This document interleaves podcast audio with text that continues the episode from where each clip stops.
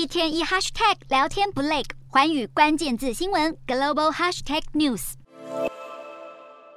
中共十九届七中全会十二号在北京闭幕，并发表会议公报。当中明确提及确立习近平党中央核心地位和确立习近平新时代中国特色社会主义思想的指导地位，显示习近平不但笃定成功连任，可能还要将这两个确立写入党章，更加巩固他在党内的领导地位。对台政策方面，对比十七大、十八大的七中全会公报，都只以积极做好对台工作和港澳台工作进一步加强等字句简单带过。这次的公报明显增加针对台湾的论述。代表台湾将是二十大的重要议题之一。二十大会议即将在十六号登场，中国外交部十一号却宣布，中国国家副主席王岐山要率团赴哈萨克出席亚信峰会。按照中国现行的七加三隔离规定，王岐山有可能全程缺席二十大会议。而在二十大前夕，北京展览馆举办了“奋进新时代”主题成就展，聚焦中共十八大以来习近平的十年政绩。其中一个展区的主题是“坚持一国两制，推进祖国统一”，介绍过去两岸交流历程。在近来两岸紧张情势升温之际，格外受到外媒关注。